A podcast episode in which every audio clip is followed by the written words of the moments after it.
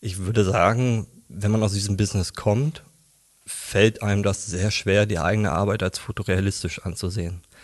Weil man halt wirklich auf kleinste Details ja. achtet. Und diese Krankheit hat man oder entwickelt man dann auch schon, wenn man Filme guckt, äh, wo viel CGI drin ist, wo man halt auch einfach auf Fehlersuche geht. Und äh, das stelle ich an mir fest und auch bei Freunden, dass halt, wenn man sich untereinander arbeiten austauscht, dass man natürlich erstmal sagt, okay, cool, gefällt mir, aber dann geht man auf Fehlersuche. Und das ist halt eigentlich nicht so vielleicht der Sinn der Sache oder sowas, sondern, also man ist ja halt immer irgendwie auf so einem negativen Zug unterwegs und ähm, ja. vielleicht hilft das irgendwie mehr, keine Ahnung, mehr Komplimente zu machen, damit wir unsere, damit unsere Gesellschaft nicht immer nur komplett aufs Negative äh, aus ist.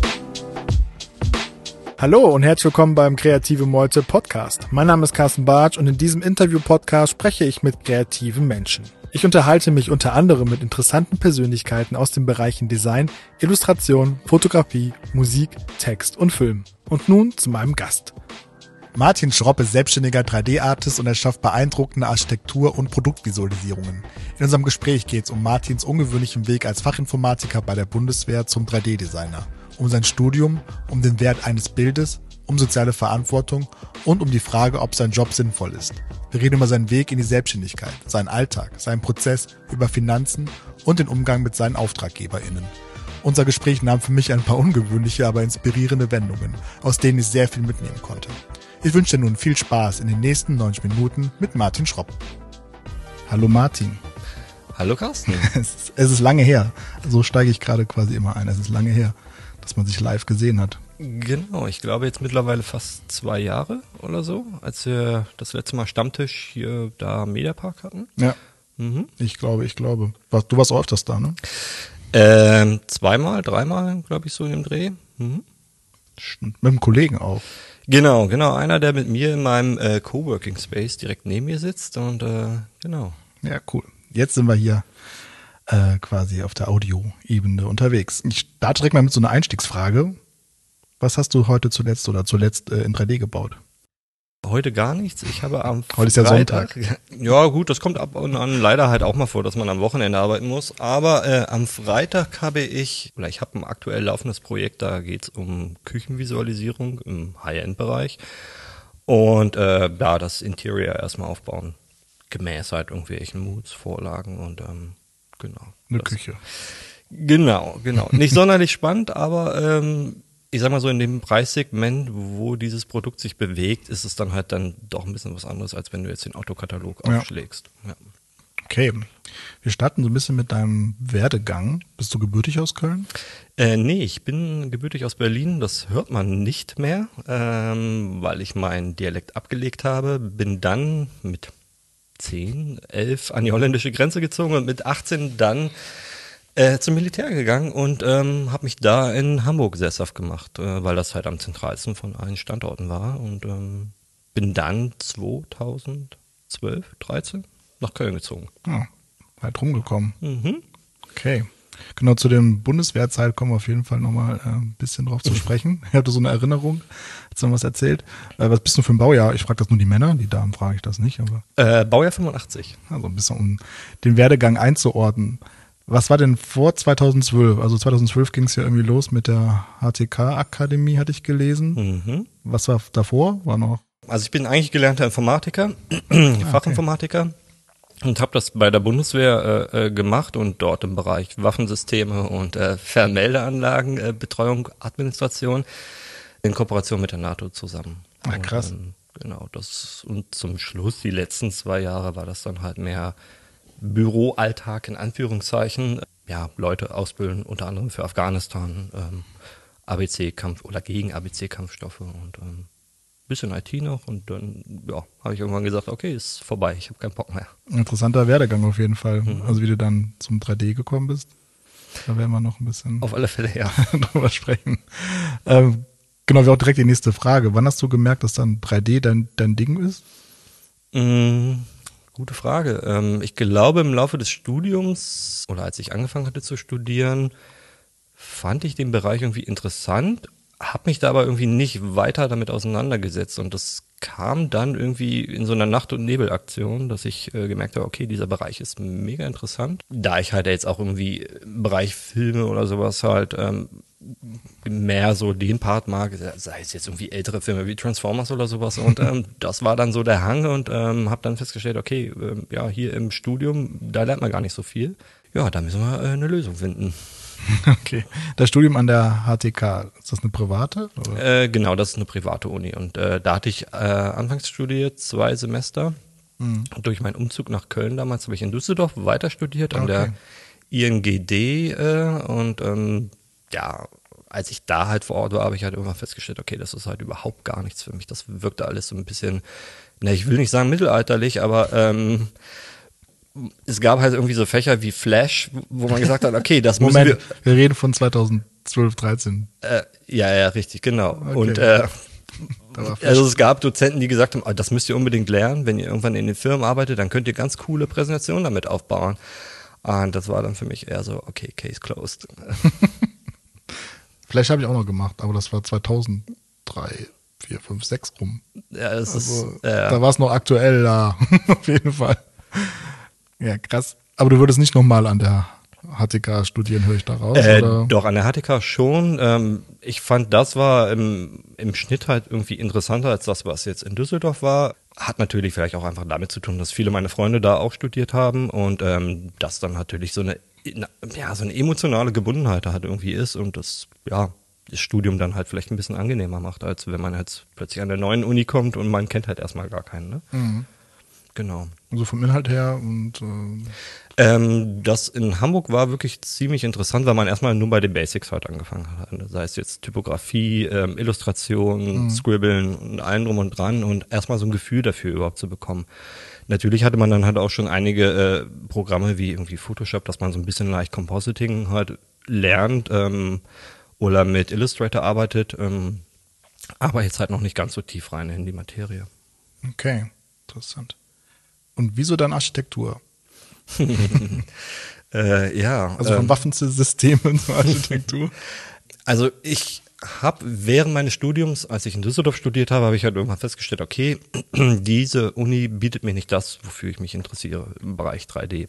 Und hatte mir dann halt ein Praktikum gesucht, hatte eins gefunden, das ging ein Jahr lang in einer Agentur in Köln, eine etwas kleinere und ähm, ja, bin da halt irgendwie mehr reingerutscht, wobei da der Schwerpunkt mehr auf Produktrenderings war mhm. und ähm, ich dann irgendwann, keine Ahnung, im Laufe der ein, zwei, drei Jahre, die ich dann dort auch angestellt war, festgestellt habe, okay, Architektur interessiert mich mehr oder beziehungsweise Interior im Bereich Architektur, weil man das halt sehr gut kombinieren kann mit Produkten. War das äh, Feddersen und Schneider? Oder wie heißen sie? Ja, genau, Federn Schneider heißt die Agentur, okay. genau.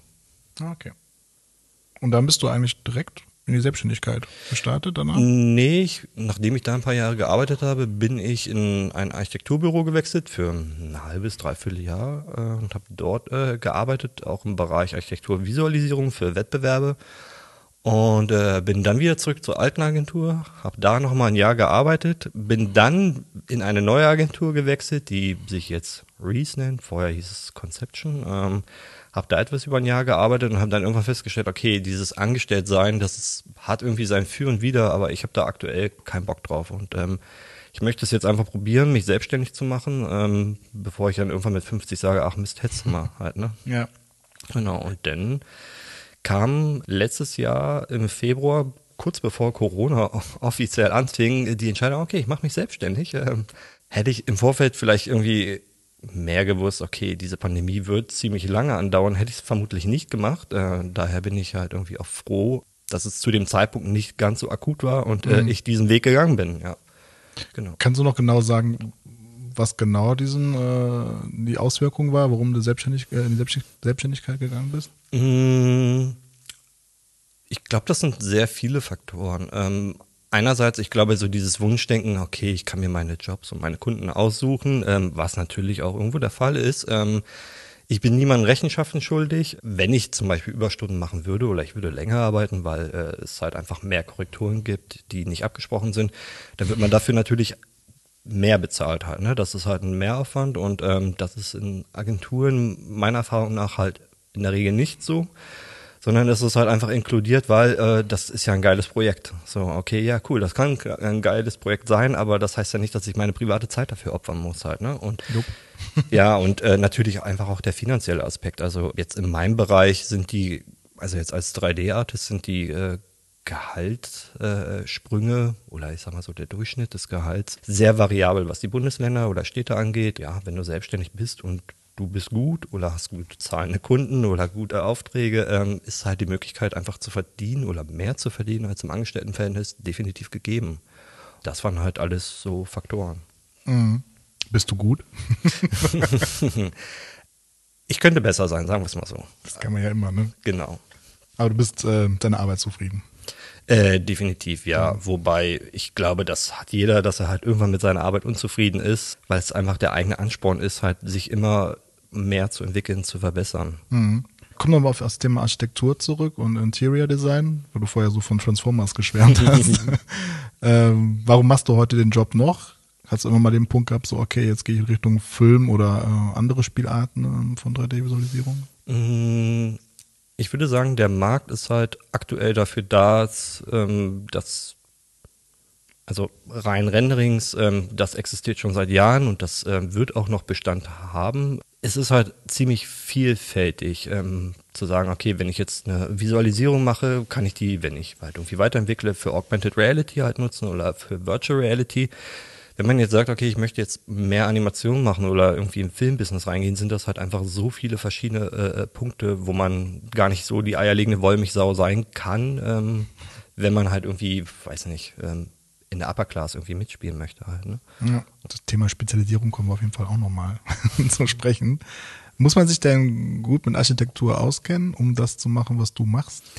Hm, ich würde sagen, nein. Also ähm, ich ähm, wenn ich das vergleiche mit einem Kumpel, der neben mir sitzt, der äh, Architektur studiert hat, ähm, der hat halt einfach ein ganz anderes Know-how als ich und ähm, bei mir ist es halt einfach Pi mal Auge oder Pi mal okay. Daumen, wie man sagt. Ähm, genau und also klar, halt irgendwie grob Grundrisse verstehen zu können oder, oder Schnitte von Gebäuden, das äh, hilft auf alle Fälle. Nur ähm, gibt es halt in unserem Bereich der Architekturvisualisierung natürlich auch einfach Unterschiede. Es gibt halt welche, die machen mehr Interior, Interior welche, die machen mehr Exterior und ähm, ich habe mich halt auf Ersteres äh, fokussiert und so einen Raum aufzubauen, ähm, das ist simpel, weil ich meine, okay, zu sagen, okay, wie groß ist ein Fenster? Äh, dafür hat man so nur Google oder geht halt einfach mal bei sich selber zu Hause in der Wohnung halt gucken und nimmt man einen Zaulstock und ähm, dann funktioniert das eigentlich schon ziemlich gut.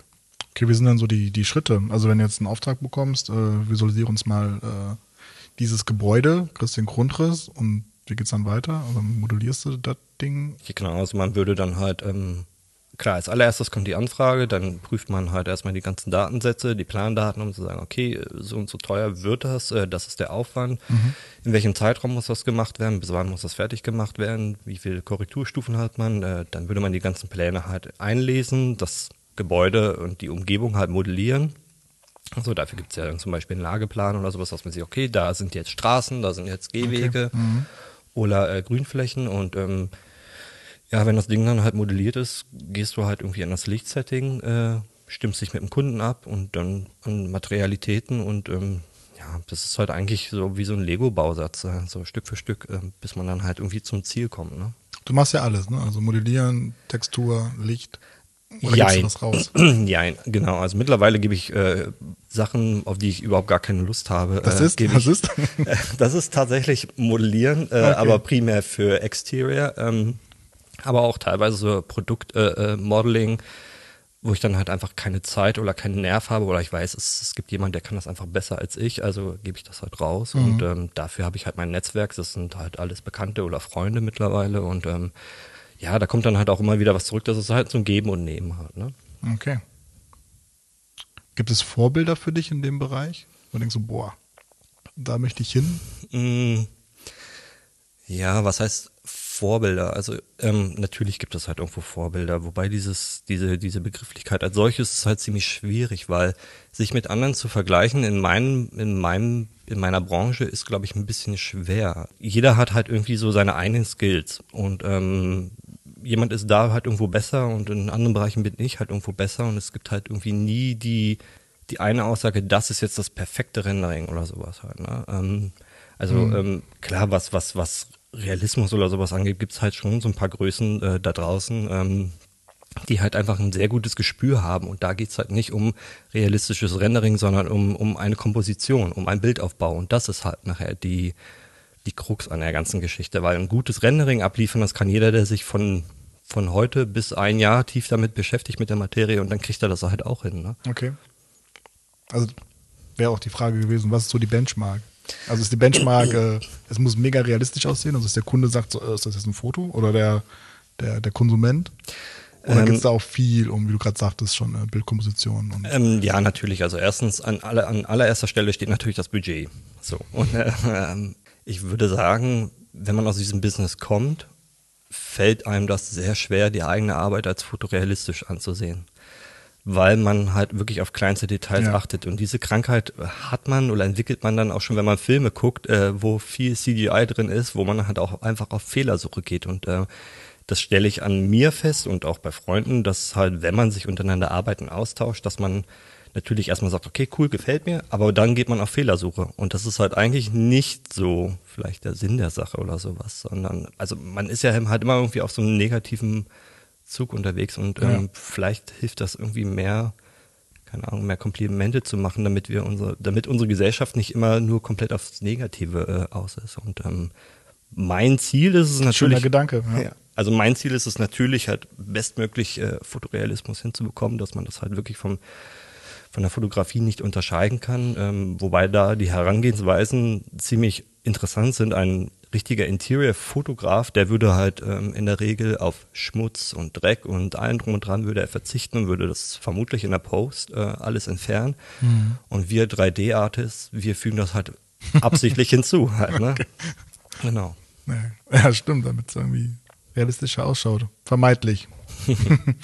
ähm, was braucht man, um seinen Job zu machen? Leidenschaft, würde ich sagen. Viel, oder? Ja. Interesse auf alle Fälle äh, für den Bereich, ein gutes Auge. Ja, und ich, ja, ich denke, wenn man generell, wenn man die Leidenschaft hat dafür oder, oder man brennt dafür, dann kommt alles von ganz alleine.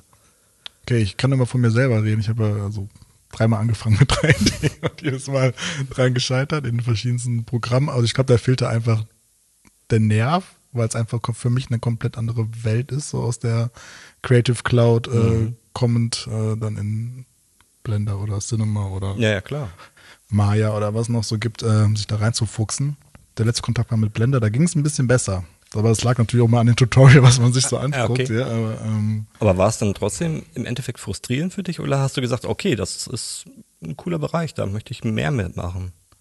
Ja, auf jeden Fall. Also irgendwann mache ich wahrscheinlich auch mal mehr damit. Also bei uns mhm. kommen da auch gerade mehr Anfragen rein in dem Bereich. Mhm. Wir bauen das auch gerade stärker aus. Der Kollege macht ja äh, mhm. 3D bei mhm. uns. Damit ist ein Showreel auch veröffentlicht. Aber für mich selber ist es nochmal echt eine andere Welt. Ja, ja, klar. Also ich habe schon eine, auch noch eine andere Welt, das ist Musik ja. und dann ja. noch die andere Welt. Ja, ja, klar. Das ist einfach so, oh, es ist zu viel, ähm, sich da so mit Leidenschaft rein zu, reinzufuchsen. Aber interessant ist es auf jeden Fall. Mhm. Definitiv. Und die Hemmschwelle wird ja immer niedriger. Also für Blender brauchst du keine Kohle. Ja, genau. Es gibt äh, eine riesen Community und so weiter. Genau. Software quatschen wir auf jeden Fall auch nochmal drüber. Naja, man braucht auf jeden Fall die, die Leidenschaft und die Zeit. Und den Fokus vielleicht auch. Das stimmt, ja. Würdest du gerne in deinen 3D-Welten leben wollen? Äh, auf alle Fälle, ja. Ähm, ich mag halt, äh, also jetzt gerade wenn ich jetzt im Bereich Interior gehe oder sowas, äh, ich mag halt diesen minimalistischen Stil. Ähm, weniger an, an Deko oder Accessoires zu haben, weniger Möbel, sehr reduziert äh, im Design, hilft einem vielleicht auch spätestens dann, wenn man mal umziehen muss, dass man nicht so viele Kartons packen muss. Das ist richtig, ja. Also ähm, ja, das äh, würde ich nicht ausschließen, da drin wohnen zu wollen, ja.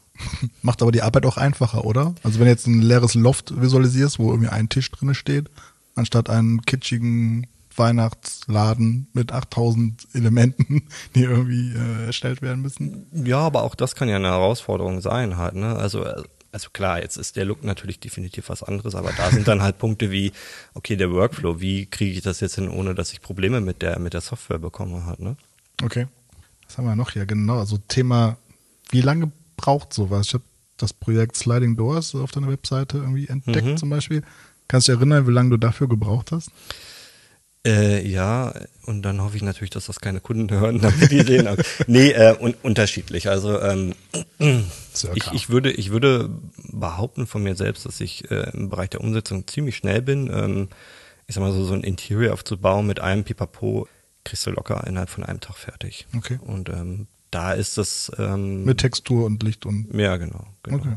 Ähm, ja also natürlich ist da halt der größte Punkt halt einfach die die das der Workflow und das Engagement, was man halt selber irgendwie reingesteckt hat, dass man zum Beispiel eine Content-Bibliothek hat, die unabdingbar ist, um halt einfach Schritte oder äh, ja, Bereich halt einfach äh, ziemlich kurz zu halten und ähm, mit der Zeit entwickelt man ja auch ein Gefühl ungefähr, welches Möbelstück könnte da halt reinpassen und Mhm. dann ist das nicht mehr so viel und dann machst du kleine Anpassungen halt, ne? Und in dieser Bibliothek ist schon alles drin, also Textur und Genau, genau. Das sind halt fertige Assets, ähm, sei es jetzt irgendwelche Tische, Stühle, das geht halt hin bis zu ähm, ja, also, Barcelona Share, den man überall sieht und so. ja, richtig, genau. ähm, ja, Vegetation, Deko-Elemente, also all das, was man sich halt vorstellen kann, wenn ich einen leeren Raum äh, zu einem lebhaften Raum oder zum Wohnzimmer machen will, ist halt alles irgendwie vorhanden. Und wenn ein Kunde sagt, okay, äh, ich hätte jetzt ganz gerne Möbelstück XY und es ist halt nicht vorhanden, dann kauft man das ein, äh, texturiert das dann und äh, fügt das der Bibliothek halt wieder hinzu und ähm, ja, man kann dann halt in Zukunft nochmal wieder drauf zurückgreifen. Okay, also wird auch viel eingekauft an. Äh, definitiv, ja, ja. Also ich sag mal so, die Zeit, äh, jetzt als Beispiel ein Sofa zu modellieren, ähm, die ist halt einfach gar nicht da und das zahlt der Kunde halt auch einfach nicht. Wenn Okay. du sagst, okay, ich brauche jetzt irgendwie vier Stunden, um das Sofa modellieren, zu modellieren und das kostet jetzt Summe XY, äh, da gibt es halt einfach Seiten, ähm, die diese Produkte haben, wo du dann halt Geld dafür zahlst zwischen, keine Ahnung, 7 Dollar bis 10, 12 Dollar und das steht halt in keiner Relation. Ne? Ja. Das, Das wird ja- ja bei dir nicht anders sein in der Arbeit für, für, für dein Content, den du vielleicht irgendwie benötigst halt. Ne? Teils, teils. Ne? also die, die Illus sind ja alle selbst gemacht. Genau. Aber Sounds und Genau. so und Mucke, das ist Genau. auch ein, eingekauft, klar. Ja. Fang jetzt nicht an, hier Folio-Design zu machen. Wäre mega interessant. Ja, ja. Äh, ist auf jeden Fall cool, aber ja, klar, das zahlt keiner. Aber wo geht denn am meisten Zeit dann drauf? Okay, wenn ich jetzt mal ein Projekt nehme, die meiste Zeit, äh, ich glaube, wenn Kunden anrufen. Das ist halt so äh, äh, Echt? ja, der absolute Hass für mich, weil ich äh, bei solchen Sachen einfach sehr ungern telefoniere. Das, äh, für mich ist das Telefonat, um Korrekturen durchzugehen, ist eine potenzielle Fehlerquelle, weil äh, jeder ist in der Kommunikation anders, jeder nimmt Worte anders auf und ähm, letztendlich, wenn ich das schriftlich mache, äh, habe ich das schwarz auf weiß und kann mich darauf immer berufen. Sowohl ich als auch der Kunde natürlich. Halt. Also du meinst telefonieren in jedem Teil des Projekts. Ja, richtig genau. Also man würde jetzt zum Beispiel einen Zwischenstand abschicken und äh, dann guckt sich der Kunde das an und äh, ruft dann an und äh, dann geht dann da plötzlich äh, mal eine Stunde nur durchs Telefonat drauf, die man halt einfach hätte anders nutzen können. Halt, ne? Und ähm, ja, also klar, dieses Argument immer so, ja, ich kann es besser am Telefon erklären. So, okay, das äh, kann ich verstehen, aber ähm, ist es halt so ein Stück Faulheit, glaube ich halt, ähm, weil die Konsequenz daraus ist, ich muss mir raussaugen, was er vielleicht als wichtig erachtet. Und ähm, da gehe ich dann halt also ja schon ein bisschen bestimmender äh, mit Kunden um.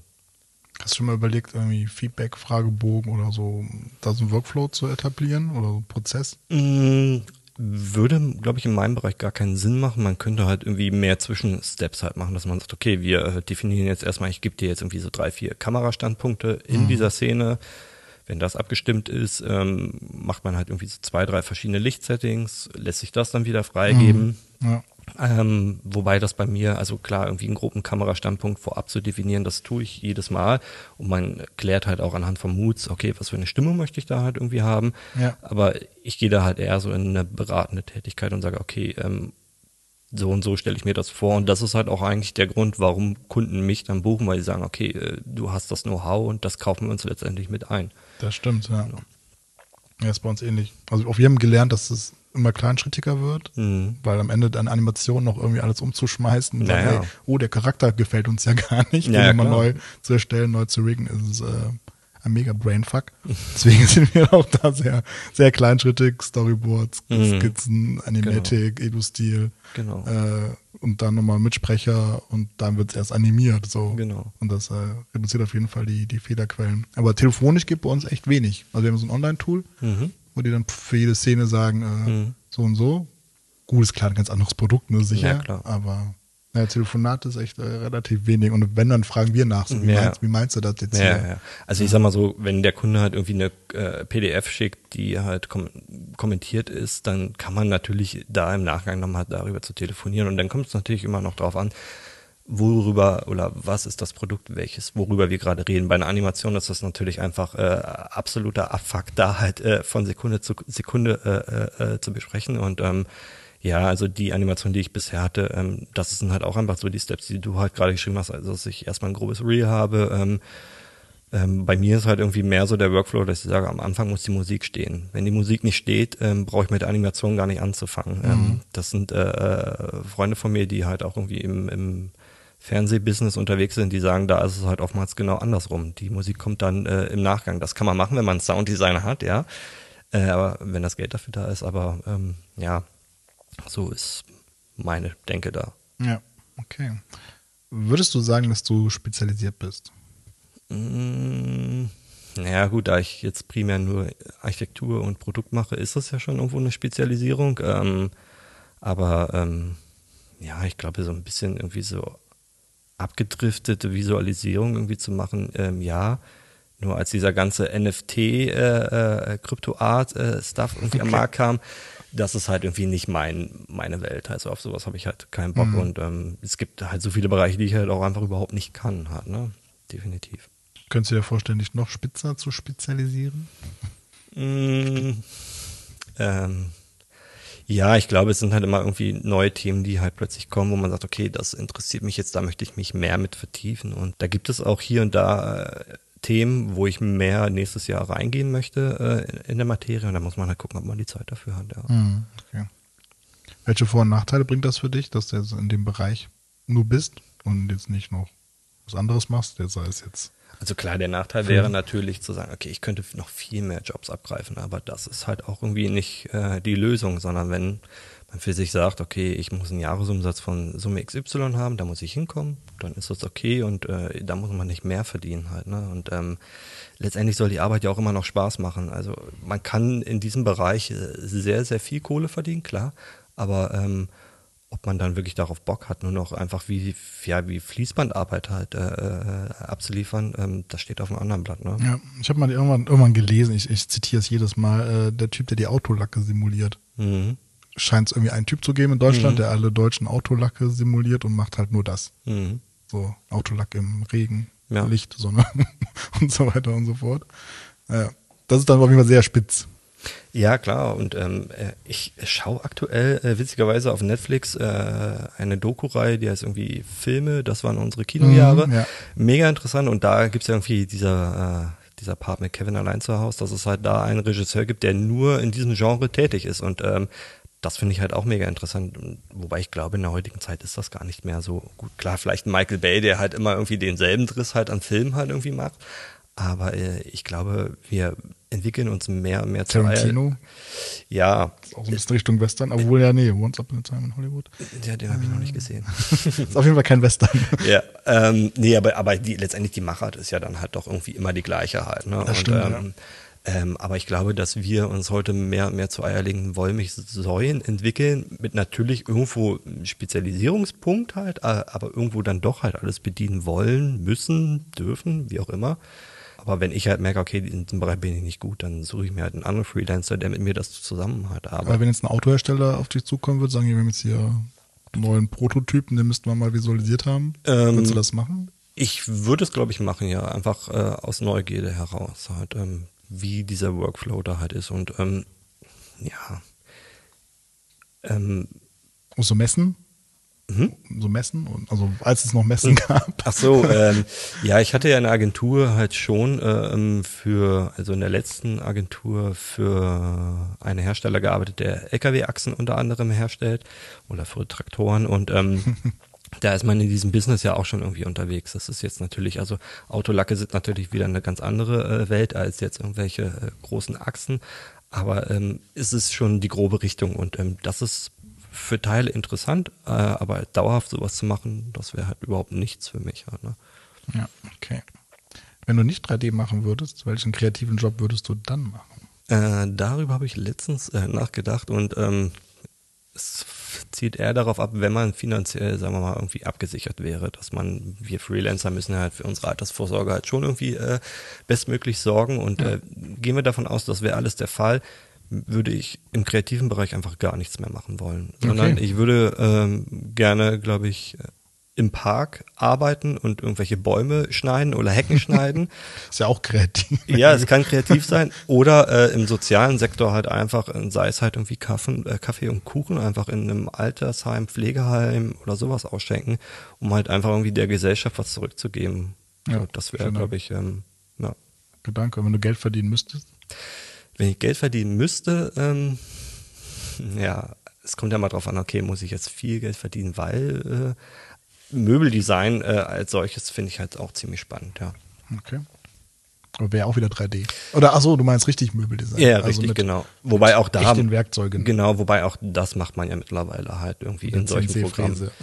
ja, in, in, in CAD-Programmen äh, ähm, und ja, grobe Planung halt, ne? Aber ähm, also eher Richtung Handwerk.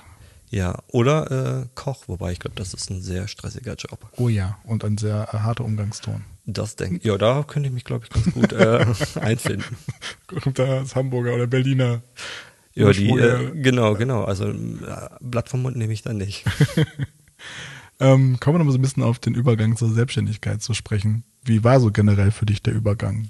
Bist du ja so sanft rein oder war das schon ein ziemlich hartes Ding? Also ich würde von mir nicht behaupten, dass ich ein sehr sicherheitsliebender Mensch bin, aber irgendwie in diesem Punkt halt schon doch. Und ähm, ich habe es gemacht, weil ich halt einen Job hatte, ähm, also äh, einen Freelance-Job, der halt äh, eine gewisse Summe bereitgestellt hat, wo ich sagte, okay, davon kann ich mindestens so und so viele Monate von zehren, wenn nichts bei rumkommt. Und das war halt immer mein Plan beziehungsweise eine Aussage von einem guten Freund, der halt sagte, okay, wenn du die Summe XY hast, äh, kannst du locker ein halbes Jahr davon halt irgendwie zehren und äh, wenn in dieser Zeit nicht ein einziger Job zustande kommt, dann ist das vielleicht nichts für dich. Und ja. äh, darauf habe ich so ein bisschen angespielt, weil äh, äh, oder angelegt, ähm, weil ich denke, okay, wenn das nicht geklappt hätte, wäre ich vielleicht äh, schon wieder eine, irgendwie in Agentur zurück oder sowas, weil ja, wenn man Bock hat, arbeiten zu wollen, dann findet man Post. Und zur Not hätte ich halt irgendwie was anderes gemacht, halt nur um sich finanziell halt irgendwie, äh, ja. Das war schon Luxus, wenn man sagt, okay, man hat Summe X, mit der man ein halbes Jahr leben kann. Das haben, glaube ich, die, die wenigsten, die starten. Okay, viele kommen aus dem Studium raus. Genau. Das macht dann vielleicht halt auch irgendwie noch einen Unterschied. Und ähm, ja, das war bei mir halt einfach die Promisse halt. Ne? Und äh, dann kam das irgendwie alles Schlag auf Schlag halt an, an Aufträgen. Und ähm, ja, damit hätte ich nicht gerechnet. Klar kannst du dann irgendwie sagen, ah, hätte ich das mal früher gemacht oder sowas. Aber ich glaube halt irgendwie der Weg war halt irgendwie alles ich will da jetzt nicht so philosophisch reingehen oder sowas, aber schon halt irgendwie so vorbestimmt, wo man sagt, okay, äh, das passt halt so. Ne? Was war denn dein erster Schritt in der Selbstständigkeit? Webseite? Ähm, Fragezeichen. Weiß ich gar nicht. Nee, mein erster Schritt äh, war mir einen Coworking Space zu suchen, glaube okay. ich. Und ähm, ja, und dann halt. Erstmal, wie man Geld ausgibt. genau, genau. Und äh, ja, schon auch ein bisschen die Hardware noch aufzurüsten. Ähm, aber ich glaube, die Website, weiß ich gar nicht, ob ich die schon vorher hatte. Nee, pf, keine Ahnung, weiß ich nicht. Du hast schon Kunden gehabt oder bist auf Kaltakquise ähm, gegangen? Also ich hatte letztendlich nur auf Zuruf äh, bin ich halt an Kunden rangekommen. Selber Akquise gemacht habe ich so aktiv bisher noch gar nicht. Ich hatte es halt immer vorgehabt, äh, habe halt irgendwelche privaten Projekte genommen und gesagt, okay, da kann ich halt noch anders zeigen, was ich kann, als wenn es jetzt kommerzielle ja. Projekte sind.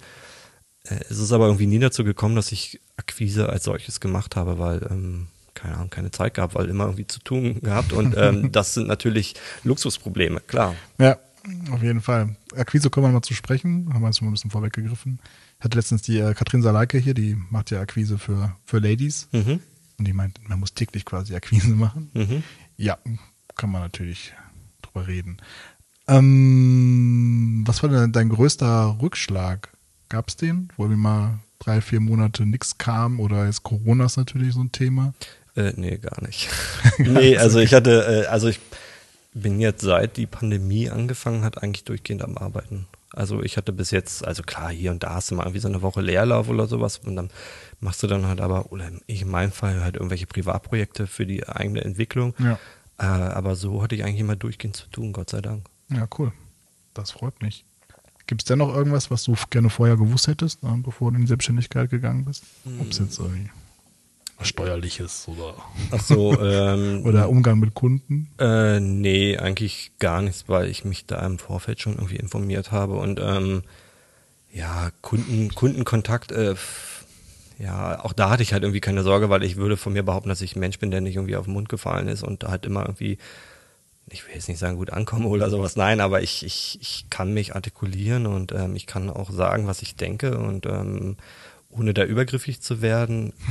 ich glaube, ich hatte einmal den Fall, wo es halt, ähm, das war halt irgendwie dieses Jahr, wo der Kunde halt meinte, ähm, also er hatte, es kam halt zu einem Projekt und äh, ich hatte gesagt, okay, cool, ja, können wir machen. Ich brauche halt irgendwie Infos damit ich ein Angebot erstellen kann. So, und das kam halt irgendwie die ganze Zeit nicht. Und meinte, ja, ja, äh, okay, dann äh, lass uns schon mal anfangen. Und ich habe mehrmals darauf hingewiesen, bitte hör zu, ich muss wissen, was du alles benötigst. Zum Beispiel an Bilder und so weiter und so fort. Und ähm, da zog sich halt alles hin und ähm, er drückte dann halt irgendwie die ganze Zeit, weil es ja so knappes Timing, dann und dann muss das alles fertig werden. Und dann habe ich auch gesagt, du, tut mir leid, ähm, ich breche diesen Job hier ab. Ähm, ja. das, das geht so nicht. Und dann ähm, ja, ging der Terror in Anführungszeichen halt los, dass er meinte, äh, ich bin dazu verpflichtet, das äh, zu machen, weil ich mir denke, äh, okay, ähm, okay. ja, nein, äh, ist es nie zum Angebot gekommen und selbst wenn ich dir ein Angebot geschickt hätte, ist es von meiner Seite auch so formuliert, dass ich, selbst wenn du das freigibst, immer noch zurückprägen kann. Ähm, ja, klar. Ähm, und äh, das ist halt, ähm, ja, das, da lernt man dazu und ähm, ich denke, sowas ist halt auch wichtig, äh, aber ansonsten, ähm, ja, bin ich Gott sei Dank ähm, ganz gut bisher äh, durch meine Selbstständigkeit gegangen. Ja. ja. cool. Hörst du denn viel auf dein Bauchgefühl, was so Kunden angeht? Und sagst du Kunden ab und merkst, uh, da treffen sich vielleicht so die Kommunikationsebene nicht, der hat irgendwie eine mhm. andere Vorstellung, äh, ob es jetzt inhaltlich oder Preis ist. Bisher hat das eigentlich immer ganz gut funktioniert. Ich hatte halt einen Job, wo ich eingangs nicht wusste, für wen das ist. Ähm, und im Laufe des Jobs habe ich das dann, oder als es dann losging, hatte ich halt festgestellt und ähm, äh, ist es halt äh, für eine Firma, für die ich halt irgendwie nicht einstehe und äh, ist halt Nestle. Und das ist für mich halt, äh, war dann halt irgendwie, okay, so ein No-Go. Ja.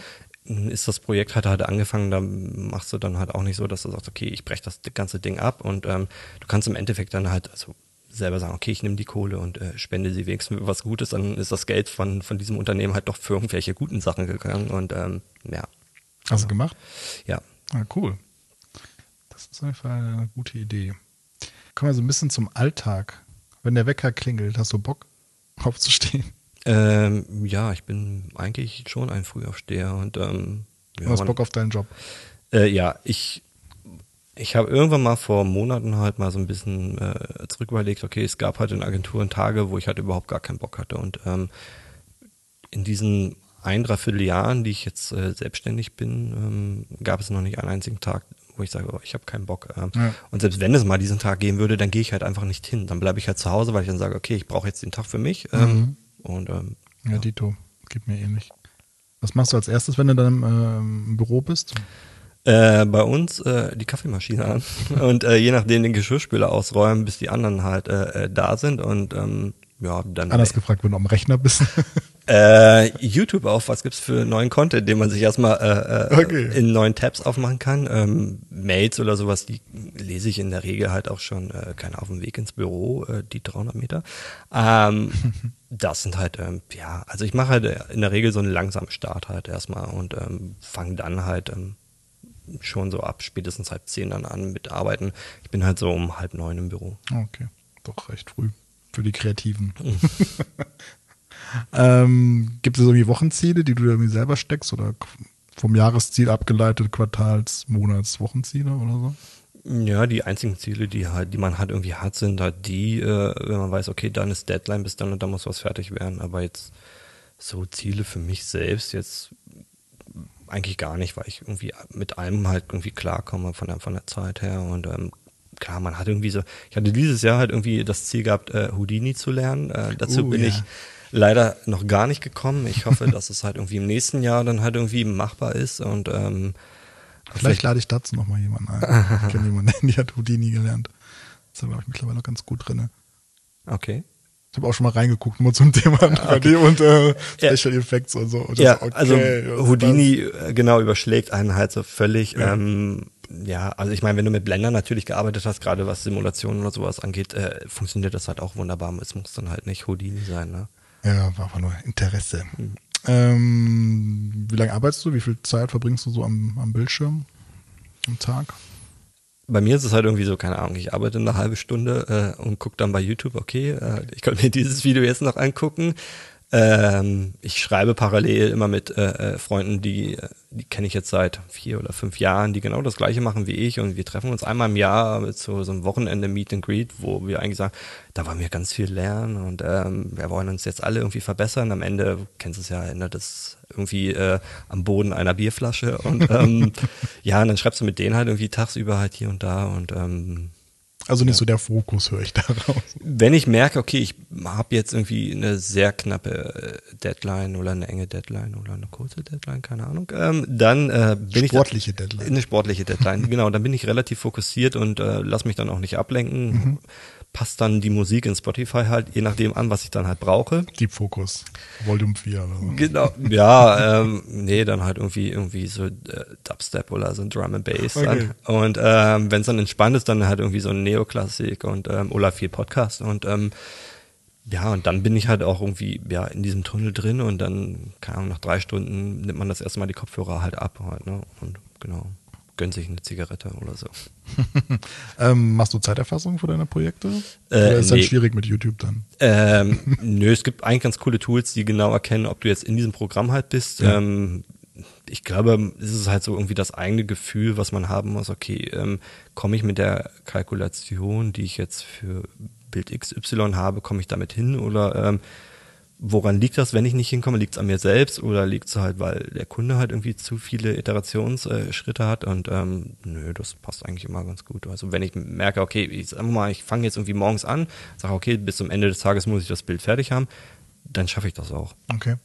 Ich finde es immer, also bei uns interessant zu sehen, wie ist die Auswertung wirklich. Also vor allem in den einzelnen Schritten, wie ja. viel Prozent gehen jetzt für Elo-Animationen etc. Ja. drauf dann ist das schon mal, es schwankt dann auch immer und man weiß nicht genau warum, aber dennoch lernt man auf jeden ja. Fall aus so einer Statistik. Aber habt, habt ihr bei euch denn halt irgendwie so, dass ihr halt in Angeboten irgendwie eine Stundenanzahl drin habt, dass ihr sagt, 60 Stunden sind halt nur für Illus drin oder? Nee, es gibt halt einen internen Stundensatz mhm. und wir schätzen erstmal natürlich, ja. also wir haben ja auch bei uns jetzt einen Preisrechner auf der Webseite, mhm. wie viel so ein Film kosten sollte mhm. und dann die einzelnen Schritte, wie viel braucht der Sounddesign, äh, externe Kosten, mhm. wie viel für Elo Storyboard in der Regel im Durchschnitt für so einen Film. Mhm. Klar, dann gibt es natürlich mal so ein paar Ausreißer, je nachdem, wie viele Korrekturen es mhm. doch, doch gibt.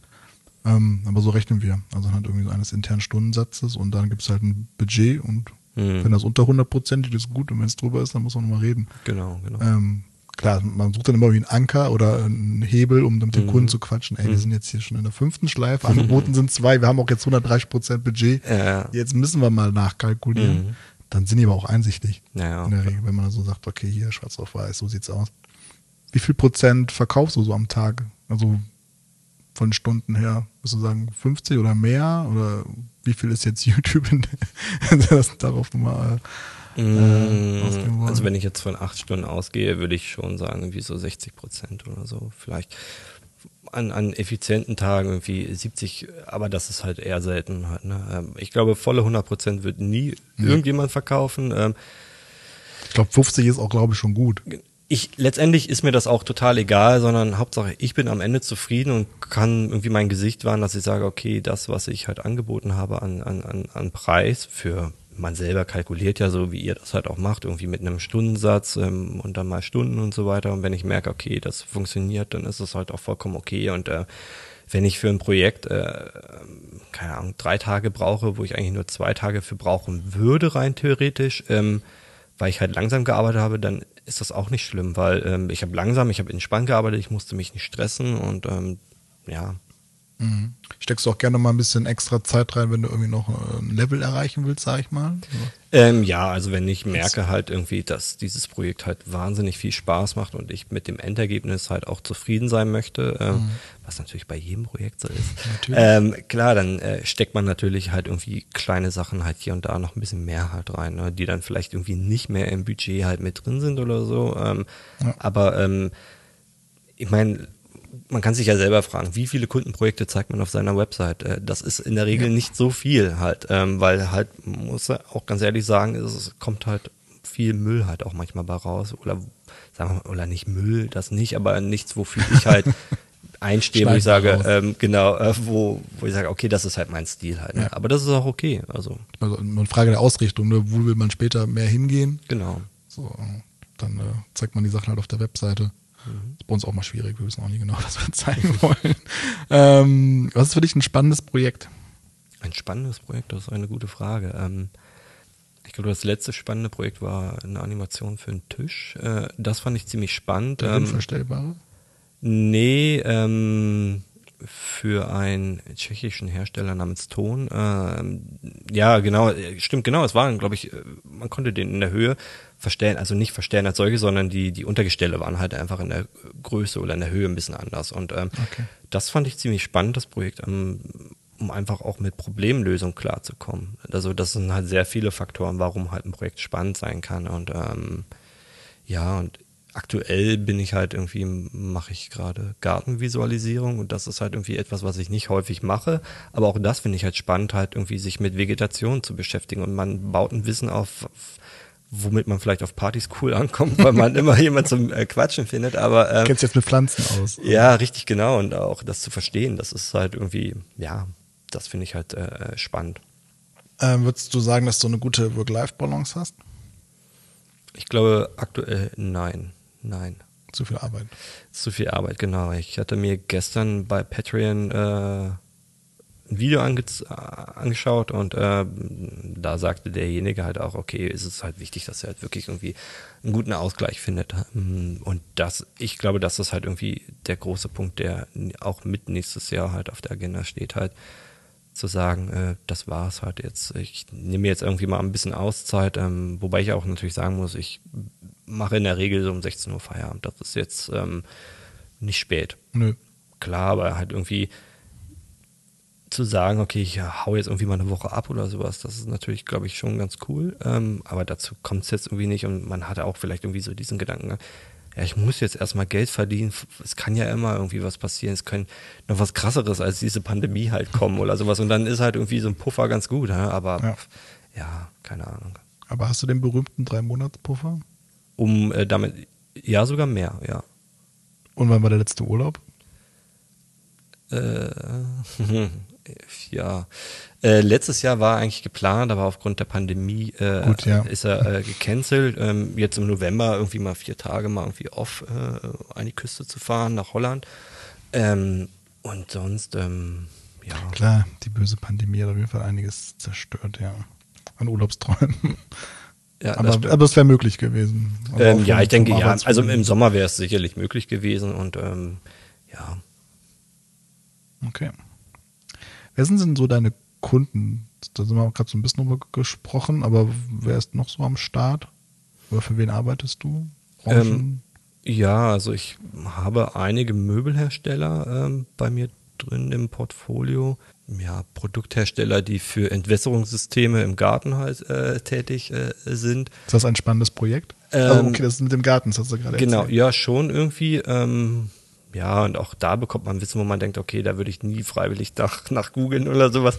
Auch das ist halt irgendwie ziemlich interessant und ich finde es halt auch irgendwie niedlich auf einer Form, wenn Kunden halt in, in, in dem Zoom-Meeting was über ihre Produkte erzählen, wo man denkt, okay, cool, der macht das halt schon mit Leidenschaft. Äh, mich interessiert das jetzt nicht so, aber ich finde es schön, dass du das so toll findest. Ähm, ähm, ja, und dann halt äh, ein paar Architekturbüros, ähm, wo man dann hier und da ein paar Sachen macht. Und ähm, ich glaube, das ist eine relativ große Bandbreite. Es gibt ja wirklich viel verrücktes Zeug da draußen. Wird mal eine Anfrage für äh, einen Hersteller von Abdeckungen für Klärteich, heißt mhm. das Klärteich, Klärsilos, mhm. Dinger. Es gibt mhm. nur einen Hersteller, der diese mhm. Dinger baut. Mhm. Der wollte ein Erklärvideo.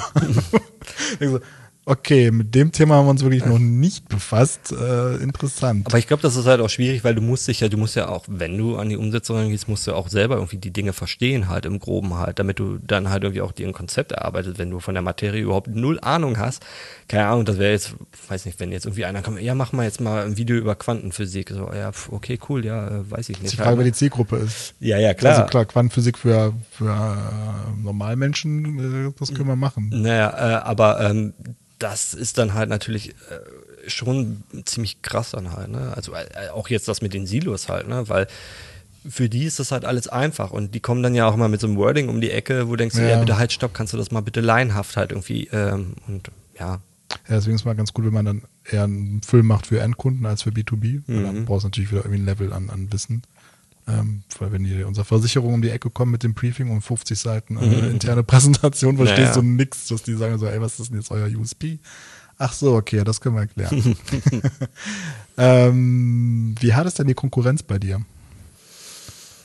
Ja, es gibt schon natürlich weltweit relativ viele äh, Leute und ähm, wir haben, was heißt wir? Äh, es gibt natürlich äh, Länder, wo das Bruttoinlandsprodukt einfach ein anderes ist als bei uns in Deutschland, die halt einfach andere Preise anbieten können und das merkt man in unserem Bereich auch, dass Kunden das natürlich wahrnehmen und äh, versuchen auch Leute aus Deutschland preislich zu drücken, aber dann, wenn du natürlich das ist dann halt irgendwie vielleicht so ein Punkt, wenn du finanziell Gott sei Dank gut aufgestellt bist, weil du solvente Kunden hast, viele Aufträge hast, dann kannst du da halt auch sagen, du hör zu, nee, mache ich nicht, äh, dann geh bitte dahin und dann lass das machen. Äh, oftmals kommen diese Leute dann halt aber auch wieder zurück, weil sie feststellen, okay, das hat leider doch nicht geklappt. Okay, du musst dich weltweit vergleichen. Ähm, ja, ja, auf alle Fälle schon. Es kommt halt hier und da dann halt, würde ich sagen, okay, in Vietnam würde ich jetzt für das Rendering nur 100 Dollar zahlen. Dann sage ich, ja gut, dann geh bitte dorthin. Ähm, ja, mach es. Ähm, ähm, die Konkurrenz als solches ähm, würde ich, glaube ich, äh, in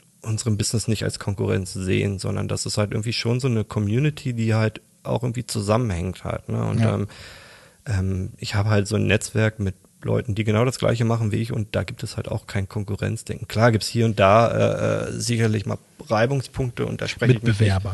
Nicht, genau, da, da spreche ich mich nicht frei, dass äh, äh, da halt auch manchmal äh, auch von meiner Seite da halt irgendwie so Punkte gibt oder die der Initiator dafür ist. Ähm, aber in der Regel ist es halt so, dass man sich halt immer irgendwie hilft und äh, auch andere da draußen, mit denen man jetzt vielleicht nicht irgendwie grob in Kontakt ist, ähm, steht man schon in einem Austausch, wenn man jetzt irgendwie Fragen hat, sei es bei Facebook in speziellen Gruppen oder sowas, ähm, mhm. da würde nie einer sagen, okay, das ist ja ein Konkurrent von mir, nee, dem helfe ja. ich nicht halt, ne? Ja, und dann, ich, genau. In der kreativen Branche ein bisschen schwierig, weil eine Hand wäscht immer die andere genau. und deswegen auch Spezialisierung und der eine macht das, der andere macht das. Und äh, vor allem jetzt in Köln, ne? Dafür ist ja auch dieser Podcast da, dass wir uns sehr schön vernetzen. Ähm, du hast gesagt, du machst nicht aktiv Akquise. Das ist korrekt. Ja. Ähm, was ist denn noch? Hast du irgendeinen wichtigen Akquise-Kanal? Du bist auf Behance unterwegs? Genau, genau. Ich hatte, ich hatte schon einen Account bei Instagram, der eigentlich für meine Verhältnisse relativ groß ist. Den hat mir Instagram halt aber leider das erste Mal gesperrt. Nach zwei Wochen wurde er wieder freigeschaltet. Ähm, auf Feedback kam keine Antwort äh, bekam auch Mails von mir, äh, genau, und da auch erstmal festzustellen, okay, krass, das ist echt schwer, da halt über an, an irgendjemand ranzukommen, der ihm hilft. Naja, dann ging der Account irgendwie wieder eine Woche und dann war er wieder gesperrt für zwei Monate. Und ähm, dann kam irgendwann das allererste Mal eine Antwort von, von dem Support, die meinen, oh, das war ein Fehler von unserer Seite aus. äh, wir, haben den, okay. wir haben den Account wieder entsperrt. Ah, cool, okay. Zwei Wochen später war er wieder gesperrt ähm, und zog sich dann bis zu einem halben Jahr die Sperrung hin und mittlerweile ist dieser Account auch gelöscht und ähm, das ähm, macht einen so ein bisschen nachdenklich, weil man merkt, okay, Instagram finde ich ist eine coole Plattform, um mit Leuten in Kontakt zu kommen, sei es jetzt irgendwie Kunden oder die Seiten von Kunden. Ähm, aber auch um sein Portfolio halt irgendwie zu zeigen. Ja. Und ähm, ja. wenn einem diese, diese Möglichkeit genommen wird, äh, ist das schon ziemlich hart, wenn man zum Beispiel jetzt sich nur darauf stützen würde halt, ne? Weil ich finde halt irgendwie eine Website, okay, cool, hat jeder, aber das braucht es heute gar nicht mehr. Dafür haben wir Behance, äh, äh, Instagram oder was weiß ich nicht, was gibt's genug Medien, was halt auch jeder nutzt, weil, äh, keine Ahnung, um das ganz blöd zu sagen, Handy auf dem Klo, guckst du eher auf Instagram, als dass du auf einer Website surfst halt. Ne? Wahrscheinlich, ja. Aber es ist auch krass, wie viel Macht die haben. Also ähm, genau, ja. Ähm, also was heißt Macht? Naja gut, letztendlich ist es deren Netzwerk und die machen die Regeln und ähm, es ist halt irgendwie, ich bin nur Gast in diesem Haus. So äh, das Problem oder was mich daran eher gestört hat, ist, ich konnte nicht nachvollziehen, ob ich jetzt irgendwie gegen deren Dinge verstoßen habe und das habe ich meines Wissens noch nicht. Ich habe keinen Content hochgeladen oder sonst was, der halt in, gegen diese Richtlinien spricht und ähm, ja, und dann suchst du halt bei Google und findest, okay, da gibt's halt hier und da mal Problematiken halt, äh, äh, das kann passieren, äh, ist dann halt so und dann fängst du ja wieder von vorne an. Und dann hatte ich mir einen neuen Account gemacht und dann fehlt einem auch so ein bisschen die, die, die Muse dafür ja. zu sagen, okay, ich pflege den jetzt wieder und dann ist es halt einfach so. Komisch, ja. ja. Nee, mit Macht meine ich halt so, was passiert, so wenn angenommen, schlimmster Fall, die nächste mhm. Bundesregierung sagt so, nee, wir wollen keine ausländischen äh, Social-Media-Anbieter mehr in Deutschland mhm. haben, sondern nur noch deutsche. Ja, ja. So, dann ist halt weg. Ja, ja, klar. So, dann hast du da deinen Akquisekanal so ein bisschen verloren und so weiter. Das meine ich mit Macht. Ach so, ja, ja, klar. Ähm, bei dir ist es ja quasi so, einfach mal gelöscht. So, scheiße. Genau. Im dümmsten Fall hast du da irgendwie schon äh, zigtausend Follower Kontakte und Ja, dann hast du keine Möglichkeit mehr. Aber auch klar, letztendlich ist das ja auch nur Schall und Rauch halt. Ne? Aber kriegst du ja dann auf Behance äh, viel Feedback? Ich habe, glaube ich, gesehen, 3300 Anerkennungen. ähm, Ich weiß nicht, wie aktiv, also ich bin nicht so viel auf Behance. Ähm, ja, ich selber lade, keine Ahnung, alle paar Monate irgendwie mal was hoch. Man könnte irgendwie mehr machen. Ähm, man kriegt hier und da natürlich auch irgendwie Nachrichten. Auch da sind das dann halt immer sowas wie, ja, ich habe hier ein Produkt XY, ähm, mein Budget kannst du irgendwie was für 80 Dollar machen. Und dann denke ich mir auch so, ja, da ist die Tür. Ähm, da nee, ist der Exit-Button. ähm, genau, also letztendlich, ich mache, also Behance ist, glaube ich, ein ganz cooles, eine ganz coole Seite halt für Kunden, um selber halt einfach mal irgendwie so einen Schnitt in der Menge zu sehen, was, was, was gibt es da draußen nach irgendwelchen Sachen zu filtern, um dann die Leute halt irgendwie anzuschreiben. Ähm, ist das letztendlich nur eine Erweiterung deiner Website halt und dafür ist das, glaube ich, ganz cool gemacht, ja. Aber auch mehr, glaube ich, gefühlt mehr im Ausland aktiv oder mehr ähm, Also klar, in das- Deutschland ist es, glaube ich, echt noch dünn gesehen, oder? Da weiß ich das gar nicht. Also klar, natürlich, dass Das es international mehr vertrieben ist, ja. definitiv. Einfach durch, durch, durch, durch ein globales Tool halt, äh, gemessen daran, wie viele Länder es gibt im Vergleich zu Deutschland. Aber ähm, kann sein, dass es in Deutschland noch gar nicht so irgendwie ja, verbreitet ist oder sowas. Und äh, ich kann mir auch vorstellen, also ich meine, bei Instagram halt irgendwie ein Bild hochzuladen, das machst du halt mal eben, keine Ahnung, sitzt in der Straßenbahn halt, ne? Bei Behance, das ist ja schon irgendwie von der Plattform etwas anderes, wo du halt größeren Content am besten halt irgendwie noch mit Storytelling und Ja, allem drum ja. und dran halt reinpackst und ähm, das hast du bei Instagram nicht, sondern da ist halt einfach stimmt. nur schnell hoch und fertig aus, ne? Ja, ich höre mal von den Kreativen so, ja, Insta habe ich, Behance wollte ich mir mal angucken. So, Mhm. Okay, ja, das ist ja. immer das Feedback.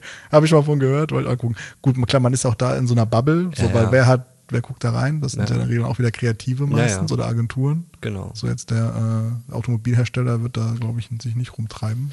Nö, aber wenn dann halt die Marketingleute auch von diesem Hersteller halt, ne? Ja, das, äh, das schon.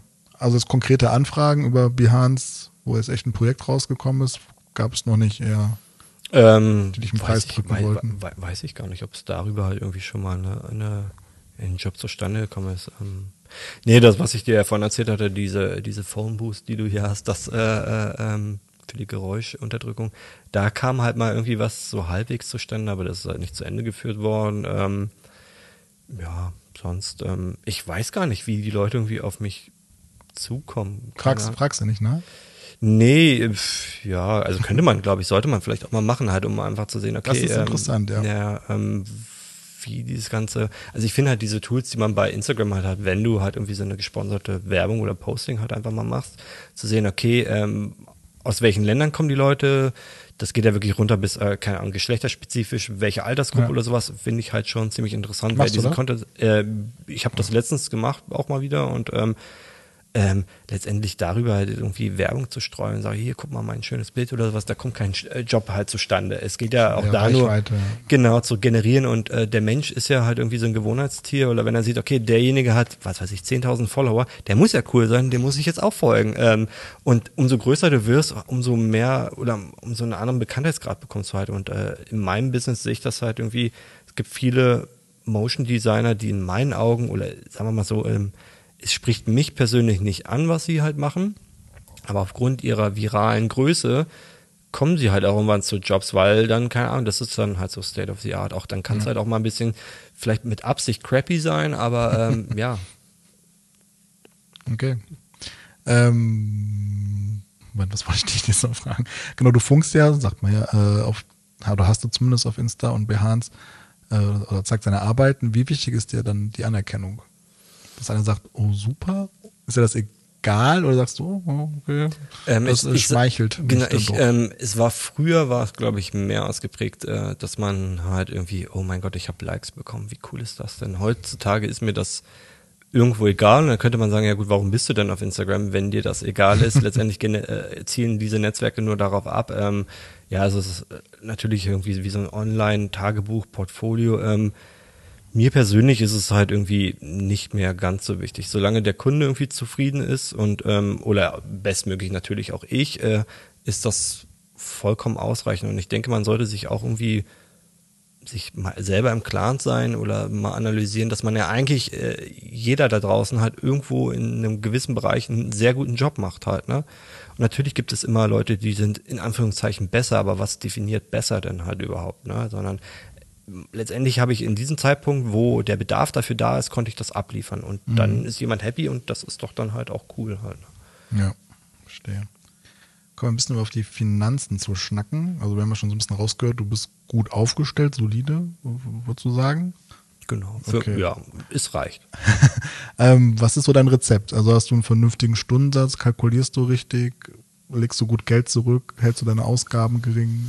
Äh, ähm, ja, also klar, meine Ausgaben, die sind jetzt nicht sonderlich hoch. Also auch klar, durch, durch, durch mehr Gehalt äh, verändert sich natürlich der Lebensstandard auch hier und da ein bisschen halt. Ne? Ähm, wobei auch da gehe ich jetzt halt nicht irgendwie so ins Extrem oder sowas, sondern ähm, das hat vielleicht auch ein bisschen was mit der Erziehung irgendwie zu tun, vielleicht von meiner Seite aus, ähm, dass ich da jetzt irgendwie nicht so mit Geld um mich werfe. Der Stundensatz, ich glaube, wenn man das halt irgendwie mit anderen vergleicht, wo man weiß, okay, was bekommen die, könnte höher sein, wobei ich mittlerweile gar nicht mehr mit Stundensatz arbeite, sondern ähm, ich bekomme eine Anfrage und keine Ahnung, da geht es halt um drei unterschiedliche Bilder und ich versuche selber erstmal zu erkennen, okay, was ist das Bild wert? Also nicht was, äh, wie viel Zeit brauche ich, sondern ich unterscheide da mittlerweile, was ist so ein Bild wert? Ähm, mhm. Weil, keine Ahnung, wenn es ein großes Unternehmen ist und die nutzen dieses Bild international für eine Kampagne, dieser Mehrwert für diesen Kunden ist ja natürlich auch halt irgendwie Kohle zu generieren, Umsatz zu steigern halt. Ne? Und das sollte halt ähm, aber da gibt es ja quasi den Haken Nutzungsrechte. Also den gibt es dann bei uns. So, ne? genau, ne? genau. Nutzungsrechte gibt es da halt, äh, äh, aber auch ähm, unabhängig davon, ob du jetzt Nutzungsrechte oder klammern wir das mal ganz kurz aus und sagen, okay, äh, du hast ja immer noch das Produkt als solches halt. Das hat ja auch erst schon mal einen Wert und nicht nur die Nutzungsrechte. Die Nutzungsrechte kommen dann ja on top und auch allein dieses Produkt halt sollte halt seinen gewissen Wert halt haben und ähm, keine Ahnung, wenn es jetzt für irgendwie so ein kleines Startup ist, würdest du natürlich vielleicht ähm, ein anderes, eine andere Summe nehmen, als wenn jetzt, keine Ahnung, Mercedes-Benz äh, um die Ecke kommt halt, ne? Hat vielleicht dann auch was mit der Qualität zu tun. Aber auch das ist auch wieder Nutz, oder? Also Nutzungsrechte, weil das Startup wahrscheinlich erstmal, erstmal lokal unterwegs Ja gut, aber auch bei einem, bei einem Startup könntest du natürlich auch Nutzungsrechte nehmen. Also, keine Ahnung, nehmen wir mal an, ich bekomme jetzt, ich soll jetzt irgendwie eine Visualisierung von einem Wohnzimmer machen. Dann sage ich jetzt als Beispiel, das kostet jetzt, sagen wir einfach in den Raum irgendwie, keine Ahnung, 1400 Euro. So. Dann sollte man halt aber überlegen, okay, 1400 Euro durch, äh, geteilt durch den Stundensatz, äh, wie viel, wie viel Zeit ist das halt, ne? So, da hast du vielleicht natürlich erstmal so eine grobe Richtung halt. Aber du kannst auch sagen, okay, eigentlich, wer ist denn dieser Kunde? Ist es jetzt zum Beispiel Ikea oder sowas? Ähm, da äh, könnte man eigentlich auch sagen, okay, 2000 Euro, das ist völlig legitim äh, und natürlich dann auch immer gemessen daran, was für eine Qualität muss man abliefern. Und dann kommen die Nutzungsrechte noch on top drauf halt, ne? Mhm. Achso, ähm, ja. da gibt es schon. Da haben wir, glaube ich, schon mal in der Gruppe drüber diskutiert oder am Stammtisch. Ne? Mhm. Also ich finde es interessant. Weil am Ende des Tages ist so meine Rechnung, wo ich muss halt das Geld verdienen, was ich brauche, um, um mhm. zu leben. Ja, ja, klar. So, und das runtergerechnet auf die Stunden, die ich im Durchschnitt verkaufe im Monat, äh, ist halt mein Stundensatz und mhm. das umgerechnet auf die Projekte mhm. ist halt die Kohle, die ich verdienen muss für dieses Projekt. Genau, genau. Und ähm, klar, auch wir machen NGO-Rabatt und so Sachen, mhm. sicher, äh, ist auch alles richtig und gut. Aber am Ende des Tages müssen wir ja auch unser Brötchen verdienen. Mein, genau. mein, mein Vermieter fragt mich ja auch nicht, hm, arbeitest du mal mit, ja gut, vielleicht schon, aber hm. äh, fragt mich auch nicht, wie war denn der Monat so, hm. Carsten, ja, ja, was willst du denn bezahlen? Ja, ja klar. So, äh, ne? Da müssen wir alle unser, unser gleiche und die gleiche Kohle abtreten. Genau. Deswegen, ähm, klar, deswegen meine ich ja, das kann man meistens, glaube ich, ganz gut mit Nutzungsrechten hm. abtreten. Klar, wenn Mercedes hm. sagt so, okay, wir wollen diese Visualisierung jetzt äh, deutschlandweit äh, vermarkten oder mhm. weltweit, dann kostet es natürlich mhm. Faktor XY. Genau. Als äh, wenn jetzt hier der oberbergische Automobilhersteller um die Ecke kommt und sagt, mhm. wir brauchen das jetzt nur für NRW oder so. Naja, klar. Ja, klar. Aber ich meine natürlich mit, mit, mit, mit zunehmender Erfahrung bist du dann halt auch in der Umsetzung halt schneller. Ne? Sagen wir mal, du hast früher irgendwie zehn Stunden für eine Sache gebraucht und heute brauchst du halt drei Stunden nur dafür. Dann würdest du sagen, okay, früher habe ich vielleicht die zehn Stunden mal Stundensatz gerechnet, komme auf Summe XY, heute bei drei Stunden mal Stundensatz würdest du ja vielleicht sogar bisschen weniger haben, selbst wenn du deinen Stundensatz angepasst hast halt oder nach oben geschraubt hast, aber dann kommst du vielleicht auch unter der Summe halt irgendwie bei weniger vielleicht raus, äh, aber das muss man dann ja auch, okay, ähm, letztendlich äh, zahlt man ja auch für die Erfahrung, die derjenige hat. Also ja, du ja. zahlst halt schon mehr Geld, einfach weil ich schnell in der Umsetzung bin, damit du das halt irgendwie schnellstmöglich bekommst. Aber halt, muss ne? ja der Stundensatz wieder sein. Ja, es ist ja, vielschichtig. Klar, klar genau. muss natürlich auch irgendwie konkurrenzfähig sein. Genau. Klar, wir gucken irgendwie, was die Konkurrenz so anbietet und so äh, zu welchem Preis, äh, welche Qualität.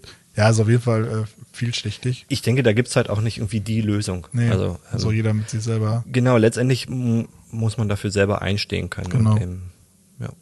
Wie wichtig ist für deine Kunden deine Arbeit? Also welchen Stellenwert, haben wir auch gerade so ein bisschen darüber gesprochen, äh, in dem ganzen Produkt, was die vermarkten, in dem Bereich äh, Immobilien, Also ist wenn ich diese jetzt- 3D-Visualisierung. Ja, also wenn man jetzt zum Beispiel Architektur, Wettbewerb oder sowas äh, ausgeht, dann ist letztendlich so ein, so, eine, so ein Rendering oder sowas äh, sind dann die letzten 5% oder sowas Ach von dem nur, gesamten okay. Projekt, weil Ich mehr letztendlich bei, bei, bei, einem, ja, bei einem Wettbewerb kommt es halt auf den Entwurf an und das ist die Aufgabe des Architekten. Wir sind ja nur dafür da, um halt irgendwie die Vision oder die Idee oder die Planung, die sie haben, irgendwie Bild in ein Bild umzusetzen. Ähm, wenn es jetzt halt irgendwie bei produktlastigen Sachen äh, ist, dann dient das ja schon der Vermarktung, der Unterstützung halt, ne? Irgendwie so ein Konzept zu haben, ähm, um das jemandem halt irgendwie deutlicher zu machen. Ähm, wenn ich jetzt irgendwie an diese Tischanimationen denke, da ging es halt irgendwie auch darum, das sollte sowohl Produkterklärung sein, aber nicht zu Produkterklärung.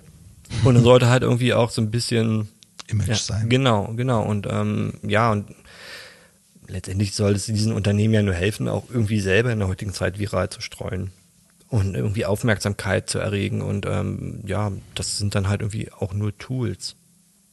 Mhm.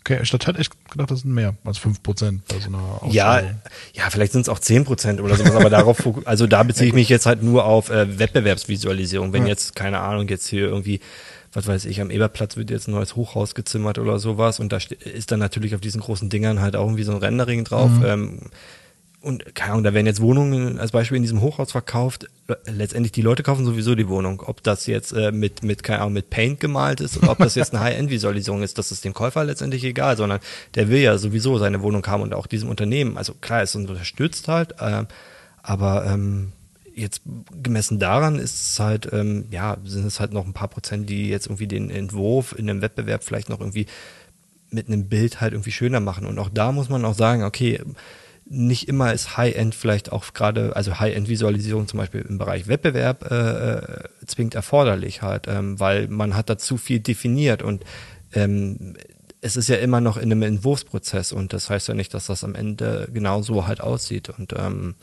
ja, und aber wie gesagt, bei jetzt Wettbewerben oder sowas Architektur, da bin ich halt primär eher raus. Das ist dann nicht ganz so, also ich mache es hin und wieder mal, aber das ist halt nicht da, wo ich mich jetzt mehr drauf fokussiert habe. Eher so, keine Ahnung, wenn man IKEA-Katalog aufschlägt und da die Bilder halt drin sieht, ähm, das halt, was halt zu 70, 80 Prozent halt auch alles Renderings sind. Ach, Ja. echt? Ja. Ich dachte, die bauen die noch selber. ähm, machen sie teilweise noch ähm, oder sie machen halt einen Misch. Ähm, also ich hätte zum Beispiel äh, mit Westwing äh, zusammengearbeitet und da haben wir halt auch versucht, dass wir halt eine Hybridlösung finden, dass wir sagen, okay, den Raum als solches, das Interior machen wir komplett in 3D. Wir haben das Produkt jetzt, das erste Sofa als Beispiel, schon mal da, auch in 3D da. Lass uns ähm, das halt irgendwie zusammen, also komplett erstmal visualisieren. Am Ende schmeißen wir das Sofa raus und ähm, shooten halt selber unsere Sofen, Sofis, Sofias. Sofa, Äh, Sofas. Genau, unsere Couchen. Sitzgelegenheiten. genau. Ähm, und ähm, ja, machen die im Compositing im, im, im Nachgang halt selber rein, ähm, weil das lohnt sich dann für die dann vielleicht auch mehr, wenn sie 100 verschiedene haben und die haben das alles in ihrem Lager, dann kriegst du das am Tag halt vielleicht auch ein bisschen schneller rum, als wenn man jetzt irgendwie erst 100 Datensätze von Sophie, Sofen äh, aufbereiten muss und ähm, ja, Bei Ikea habe ich echt gedacht, dass die echt. also die. Ikea hat halt auch ähm, ihre eigene Unit, die das halt machen. Gibt so eine interessante Doku auf YouTube, die sich da, ähm, geht 20 Minuten, 30 Minuten, schon ein paar Jahre alt, aber ist ziemlich interessant. Äh, Nochmal ganz kurz eine Frage zurück. Nimmst du an Ausschreibungen teil oder Pitches?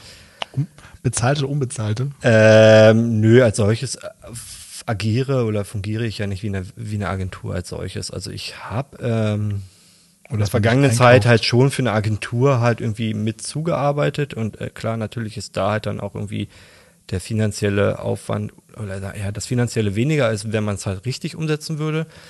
Auch diese locken äh, damit so, ja, da könnte ja noch ein größerer Job bei rumkommen und ich mag so ich, solche Aussagen nicht, weil damit kann ich meine Miete nicht zahlen, ähm, um wieder bei dem Thema zu sein. Äh, Ja. aber ich habe es dann halt irgendwie gemacht, weil ähm, die Kommunikation sehr gut war und vielleicht das, worauf du vorhin mal äh, oder abgezählt hattest, mit dem Ge- Bauchgefühl, das war dann halt einfach so ein Punkt, wo ich dachte, okay, ja, ist ein spannendes Projekt, die Leute waren irgendwie ganz nett und ähm, die waren sehr, sehr happy bisher äh, mit dem, wenn man, was man dann irgendwie abgeliefert hat, komm dann, lass uns das machen und ähm, genau. Okay, interessant. Können wir so ein bisschen zum Nerd-Talk, beziehungsweise von deiner Seite, ich kann ja nicht so wirklich mitreden. Äh, was für Hardware braucht man, um das zu tun, was du machst? Ähm, ja, da müsste man unterscheiden, will man über die Grafikkarte rendern oder über die CPU rendern. Ich in meinem Fall arbeite halt mit Engines, die halt nur GPU-basierend arbeiten und ähm, da reicht es in, in den Basics halt irgendwie, ja, eine Grafikkarte zu haben, die halt, keine Ahnung, nehmen wir an, jetzt so eine, irgendwie so eine 1080 Ti für simple Sachen reicht da aus und ähm, wenn man halt irgendwie den Workflow. Oder anders gefragt, reicht dir ein Rechner für 1000 Euro oder brauchst du schon eher einen für 5000 Euro? Ähm, ja, wie gesagt, also wenn man jetzt das machen macht, was ich jetzt mache, äh, wäre es halt irgendwie so ein das ist ja auch gerade aktuell ein bisschen blöde, die Frage, weil die Hardwarepreise halt so enorm nach oben gegangen ja. sind aus vielerlei äh, Faktoren. Äh, aber ich denke, mit so, keine Ahnung, 2.000, 3.000 Euro als, als Start halt, ja, funktioniert wunderbar. Man wird dann halt aber schnell feststellen, okay, das, äh, da muss noch mehr rein. Also, weil, ähm, also kommt da mal, also ich zum Beispiel, ich bin halt eher so, ich möchte halt irgendwie Instant Feedback haben, wenn ich was ändere. Und ähm, deswegen ist meine Maschine dann halt irgendwie so weit aufgerüstet, dass ich halt äh, ziemlich schnelles Feedback, was dann halt schon fast in Realtime reingeht, äh, äh, das halt so zu sehen. Und ähm, da ist aber jeder anders. Also jeder hat da andere äh, Präferenzen und ähm, mhm. Und du bist in Cinema 4D unterwegs. Genau, genau. Warum Cinema und nicht 3D Max? Äh, weil ich irgendwie das allererste Mal, als ich von 3D gehört habe, irgendwie nur von Cinema 4D gehört habe. Und ähm, ich finde es auch ganz cool, dass es halt ein deutsches Unternehmen ist, ähm, beziehungsweise die okay. Nemetschek Group ich hatte auch mal angefangen oder ich hatte mal in äh, 3ds Max reingeschaut, ähm, war halt komplett überfordert, weil mir das Interface halt einfach überhaupt nicht gefällt. Und da hat äh, Maxon halt irgendwie schon was sehr Gutes gemacht. Ähm, mittlerweile Blender sieht da halt auch echt wahnsinnig gut aus, was das Interface angeht. Ähm, nur Autodesk ist dann halt irgendwie, keine Ahnung, da wird halt irgendwie noch mit dem, mit dem Hammer und Meißel gearbeitet, vom Gefühl her. Warum Cinema auch nicht Blender? Ähm, ich glaube, als ich damit angefangen habe, gab es vielleicht Blender noch gar nicht. Oder ich war halt einfach, hatte noch keine Ahnung davon. War auch noch nicht so weit, glaube ich. Da hat sich, glaube ich, echt noch was getan, ne? Ja, und auch in der Agentur, in der ich dann irgendwie mein Praktikum gemacht hatte, die hatten mit Cinema gearbeitet und dann war, äh, ja, das halt so gegeben. Und einen Wechsel kannst du dir nicht vorstellen? Ich ist glaube, ja, das sollte ja man. Kostenlos, ne? ähm, ja, äh, ich glaube, sich das mal anzugucken, ist grundsätzlich nicht verkehrt, aber meine komplette Bibliothek und ein Drum und Dran ist halt auf Cinema aufgebaut und man muss dann halt sehen, okay, wie lange brauche ich, um dieses, das gleiche Wissen zu haben in dem neuen Programm? Ähm, ja. ja, also ich, ich denke, komplett außer Auge zu lassen sollte man das nicht, sondern man sollte da halt auch irgendwann mal, wenn man die Möglichkeit hat, mal reinzuschauen. Und gerade was ich halt mal meinte, dass Simulation oder sowas halt äh, in diesem Programm halt ziemlich gut funktionieren halt. Ne? Und ähm, ja. Jetzt mal für die Dummies unter uns, was macht Octane? Redshift, V-Ray und Corona?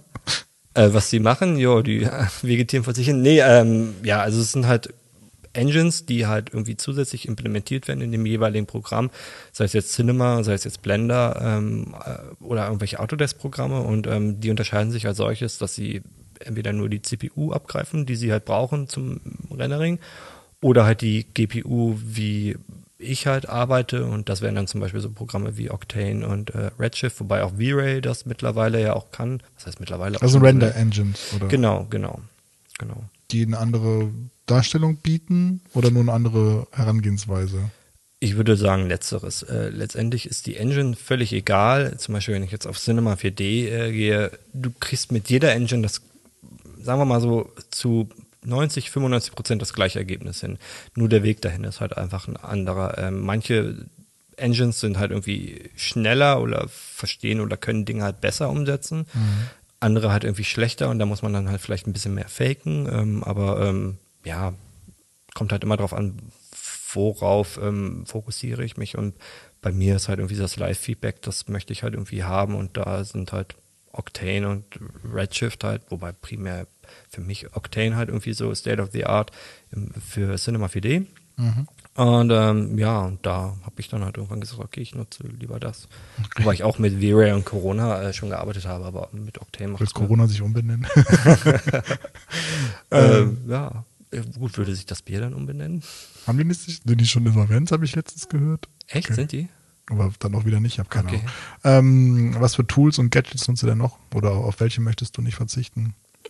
Ähm, ja, klar, Photoshop natürlich irgendwie für simple Post. Ähm, ich habe irgendwie mal vor Jahren irgendwie mal mit After Effects angefangen, fand das halt aber irgendwie so völlig überladen und ich arbeite mit DaVinci Resolve. Ähm, das finde ich ziemlich cool, weil es halt äh, auch GPI unterstützend arbeitet und auch mit Nodes arbeitet. Ähm, also, dass man halt nicht layerbasiert arbeitet in dem Tool, sondern man hat Nodes, die man halt irgendwie mhm. Äh, so kleine Fäden zu und abschaltet. Das habe ich nie verstanden. Okay. Ja, wenn du, wenn du, wenn du das einmal gemacht hast, äh, denkst du dir, okay, wie steinzeitlich habe ich denn früher gearbeitet? Das macht halt irgendwie schon sehr viel Spaß halt. Und ähm, genau, das sind halt so die Tools. Ähm, Tools als solches sind es ja vielleicht nicht, aber Pinterest, Instagram halt äh, für, für, für irgendwelche Moods, die man sammelt.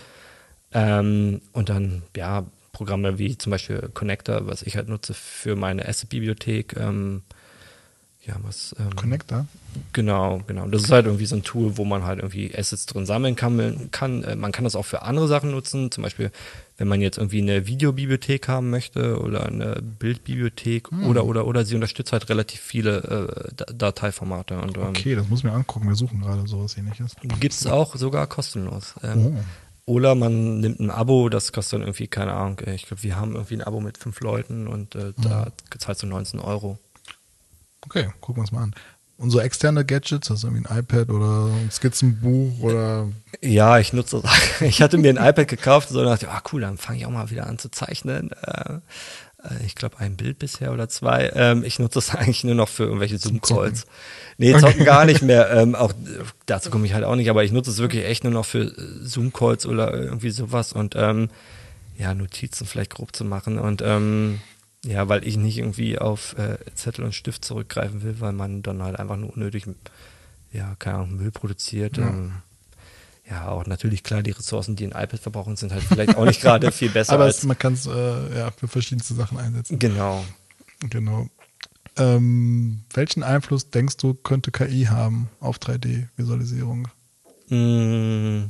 So in jeder Podcast-Folge das Thema KI. Ich glaube, ähm, sie kann uns in vielerlei Hinsicht Arbeit abnehmen und äh, wenn man so diese Spielereien, wo man halt äh, mal gesehen hat, wo man im Webinterface halt irgendwelche Striche zeichnet oder sowas und der, die KI generiert einem ein Bild daraus, ähm, ist das ziemlich cool und ähm, ich finde dieses ja. Thema grundsätzlich ziemlich spannend. Ich meine, KI ist ja halt überall irgendwo allgegenwärtig, wenn man auch eine Alexa nutzt oder sowas halt, ne? Und das ist ja halt auch irgendwie schon da. Vielleicht nicht so, wie wir das uns in Filmen vorstellen, ähm, aber ähm, ich glaube, KI, ja, wird vielleicht mehr, mehr größer werden, aber ich glaube, sie wird nie zu 100 Prozent unsere Jobs übernehmen, weil äh, sie müsste ja auch den Kundenkontakt haben. Und ich glaube, ich glaube, da würde aber sie das halt. Das wolltest du doch.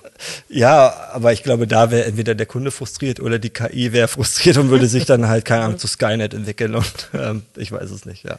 Ich glaube, dass KI uns ähm, viel Automation abnehmen kann. Mhm. Ich, ähm, mache ja auch so ein bisschen Musik und es gibt so, so Assistenzdienste einfach, mhm. du sagst, okay, mhm. ich brauche irgendwie jetzt ein Mastering von, von einer Audiospur mhm. mit so Kompressor und Effekten mhm. und EQ und so weiter und er analysiert das halt. Dann gibt es den Referenztracks vor und so weiter und mhm. dann macht die dir Vorschläge. Ach, cool. Und äh, das ist schon ziemlich nice, einfach so als, als Basis, um weiterzuarbeiten. Ja, ja, ich glaube, in so eine Richtung könnte es auch, könnte es auf jeden Fall auch gehen. Ich glaube, auch in den verschiedensten Bereichen. Ich glaube, das hilft einfach halt auch wirklich. Ähm, letztendlich ist es ja irgendwie so, du musst halt irgendwie alles im Hinterkopf haben, wo könnte, also oder wissen, so nach dem Motto, äh, man muss nicht alles wissen, aber man muss wissen, wo steht. Mhm. So, und das kann einem die KI ja dann halt irgendwie abnehmen. In diesem Fall, wie du das ja sagtest, dass sie halt irgendwie Vorschläge macht, aber ich glaube, dann halt, werden wir halt irgendwie mehr zu diesen Automatismen und denken halt nicht mehr selber nach. Und ich glaube, das könnte in manchem Hinsicht halt irgendwie auch zu Problemen führen, wenn halt Leute halt irgendwie im, irgendwie nicht mehr so weiter mitdenken oder so, sondern halt sich alles abnehmen lassen, weißt du? Ja, das wollte ich gerade, ich hatte gerade noch einen Gedanken dazu gehabt. Ja, aber gut, aber das ist ja ähnlich so mit, mit Gestaltungsregeln. Also mhm. man kennt sie und dann bricht man halt wieder absichtlich heraus. Mhm. Und ich glaube, klar, für so Tätigkeiten wie jetzt, äh, auch das Beispiel im letzten Podcast besprochen, es gibt ein CD, ein Corporate Design, und dann muss der Katalog, der Bauhauskatalog mhm. oder der Obi-Katalog mhm. gesetzt werden und dann macht das die halt die KI. Dann muss jetzt kein armer Mediengestalter mehr die 5000 naja. Schrauben da naja, irgendwie einpflegen. Naja. Äh, hatten wir echt mal einen Schraubenkatalog in der Ausbildung. Das war ein sehr schöner Auftrag. Mhm. Aber sowas muss dann keiner mehr antun. Naja, klar. Dann sagst der KI, so, ist die, so sind die Richtlinien, äh, mhm. hier sind die Preise, ist die Tabelle. Und, Aber äh, werden dadurch die Preise dann halt auch anders? Weil äh, es übernimmt ja eine Maschine oder ja, Algorithmus, der das dann. Nee, die Agentur verkauft es immer noch für 50.000 Euro. Okay, okay. Nee, Quatsch, nee, Quatsch, äh, keine Ahnung.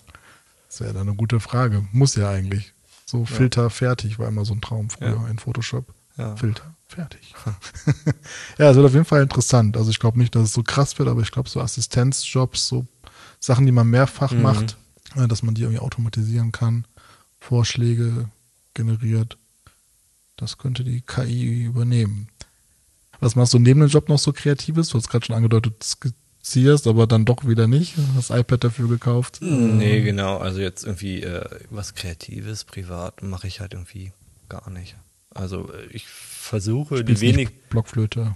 Nee, nee, schade eigentlich, dass ich irgendwie als Kind nicht dazu gezwungen wurde, ein Instrument zu spielen. Ich glaube, das hätte ich im, im jetzigen Alter irgendwie als ziemlich cool empfunden, wo man sich halt irgendwie zurückziehen möchte. Ähm, ich finde halt aber, äh, ja, ehrlich gesagt, auch Geige oder Violine oder Klavier spielen ziemlich cool. Geige soll schwer sein. Ja, ähm, ich weiß nicht, ob man da halt dann auch irgendwie Bock dann hat, das auch zu machen, weil es sehr frustrierend ist. ähm, ähm, nö, aber irgendwie Kreatives in der Freizeit halt gar nicht, nee. Was sind so deine Stärken und Schwächen? Willkommen im Vorstellungsgespräch. ich glaube, meine Stärke und meine Schwäche zugleich ähm, ist, dass ich äh, sehr gerne debattiere. Und das ist, glaube ich, Fluch und Segen zugleich, sowohl für mich als auch für mein Gegenüber, äh, dass das manchmal sehr anstrengend sein kann. Ähm, meine Stärken ähm, sind, ähm, dass ich mich schon durchsetzen kann. Also was heißt durchsetzen? Also sagen wir mal, wenn ich halt für irgendwie was brenne, dann mache ich das, ziehe ich das halt auch komplett durch. Mhm. Meine Schwächen. So die Selbstständigkeit. Ja, genau, als Beispiel, ja. Meine Schwächen, ähm, ist halt, ähm, dass ich mir vielleicht auch ungern helfen lasse. Ich glaube, das ist halt irgendwie äh, so ein Punkt, dass ich da halt irgendwie äh, gerne Einzelkämpfer bin. Ähm, okay. Das ist, glaube ich, halt irgendwie so ein Punkt und auch hier und da auch manchmal nicht kritikfähig bin. Ja, ich glaube, das sind halt so eher so die Schwächen und ähm, Wäre das ein Tipp an ähm, Junge, die sich selbstständig machen wollen, dass sie sich helfen lassen sollten, als das alles selbst auszubrödeln und selbst die Fehler zu machen, die tausend von ihnen schon gemacht haben? Ähm, nee, ich glaube, das gehört halt einfach dazu, selber auch Fehler zu machen, weil man halt einfach ähm, da einen Workflow entwickelt äh, oder Thematik besser verstehen kann. Ähm, sich Hilfe oder Tipps von, von Erfahrenen äh, geben zu lassen, das ist auf einer Seite cool. Ähm, ich habe da halt aber auch immer so diesen Gedanken, sowas, ja, das ist so, das war schon immer so und das haben wir schon immer so gemacht oder das werden wir auch immer noch so machen, so dieses, das, was man ja irgendwie auch kennt, keine Ahnung, wenn man halt irgendwie woanders mal gearbeitet hat oder in Agenturen.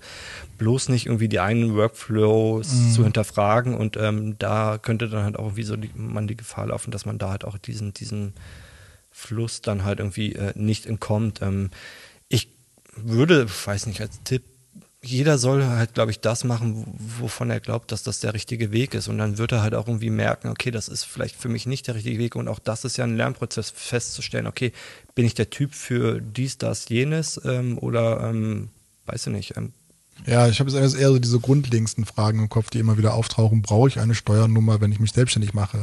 Ach so, äh, so ja, ja, klar. So, ne, also, also ich glaube, wir machen wir können noch genug Fehler machen in unserer Selbstständigkeit, genau. aber so diese grundlegendsten Sachen, äh, da sollte man sich schon irgendwie Hilfe. Brauche ich jetzt einen Steuerberater? Ja, nein, macht das Sinn? Äh, ja, so. wobei auch das kannst du ja nicht beantworten. Ja, das, ne? das stimmt. Ist, äh, ähm, nö, also klar, ähm, vielleicht ist da halt irgendwie, ähm, kann man da halt irgendwie so einen Fragenkatalog auch gerade in dieser Gruppe halt irgendwie generieren, wo man sagen, okay, die Leute, die halt gerade frisch damit anfangen, ähm, klar, man googelt viel, aber da, ja, keine Ahnung, du stellst eine Frage und kriegst tausend verschiedene Antworten und da ist vielleicht halt auch nicht immer die richtige dabei halt, ne? Und bist verunsichert. Und wenn man halt vielleicht irgendwie so einen vorgefertigten Katalog halt irgendwie hat, wo so die Basics drin sind, wie so eine Segelanweisung, dann kann das, glaube ich, halt diesen Leuten halt auch wirklich helfen, ne? Ja. Ja, so Thema Spitz, klar, das ist natürlich sehr persönlich. Muss mich, da soll ich mich spezialisieren oder lieber eher äh, nicht? Mhm. Klar, das ist natürlich dann äh, sehr individuell oder wie, An wie Anwälte sagen, es kommt drauf an. Was möchtest du noch lernen? Ja. Houdini hat es gerade gesagt. Ach so, ja, genau, ja, solche Programme. Aber was möchte ich lernen? Ich, ähm, Oder wo hinaus, ja. Wenn ich jetzt sage, ich möchte Empathie lernen, dann klingt das so, als wäre ich komplett empathielos. Nein, aber ich möchte, äh, ähm, was ich lernen möchte, glaube ich, ist, mich mehr in Leute versetzen zu können oder vielleicht Ansichten besser verstehen zu können. Ich glaube, ich würde das eher lieber auf solche privaten äh, Dinge halt irgendwie mhm. beziehen. Also das heißt nicht, dass ich mich nicht irgendwie in die Lage anderer versetzen kann, aber eben, ich glaube, Empathie ist halt ein sehr wichtiges Mittel in der heutigen Zeit und ich glaube, ähm, da möchte ich das halt irgendwie vielleicht ein bisschen mehr weiter ausbauen. Das finde ich halt, ähm, ja, und ansonsten Dinge lernen, weiß nicht, ich, dann, wenn ich auf eine Sache Lust habe, dann mache ich das halt. Und wenn ich da feststelle, okay, ich kann das nicht, dann würde ich Dinge vertiefen, aber ich kann jetzt nicht irgendwie sagen, okay, in zwei Jahren möchte ich jetzt, ähm, weiß nicht, ausgebildeter Segelflieger sein oder sowas, halt, weiß ich nicht. Ähm, oh, das wäre aber cool. ja, aber da müsste man immer sehr weit fahren, glaube ich, dafür, ne? So. Silverkusen. Da kann man segeln mhm. im Flugzeug, ja, stimmt. Nee, ich habe jetzt irgendwie an diese Leute, die in den Alpen halt immer irgendwie da runter. Gut, das macht natürlich ein bisschen mehr her, ja. Äh, ja, genau, die Aussicht. Aber nee, stimmt, das könnte man auch da. Oder in Köln gibt es bestimmt auch Segelplätze. Ja, ist schön. Ähm, könntest du dir vorstellen, in die Lehre zu gehen? Ähm, Nochmal in die Lehre gehen? Äh, ja. Nee, dass du lernst, also dann Ach so, ein bisschen ähm, weitergibst. Ähm, ja, das äh, fände ich grundsätzlich auch interessant. Also hier und da macht man das ja halt auch irgendwie schon, dass man halt Wissen irgendwie vermittelt an, an Leute, dass man halt Tipps und Tricks gibt.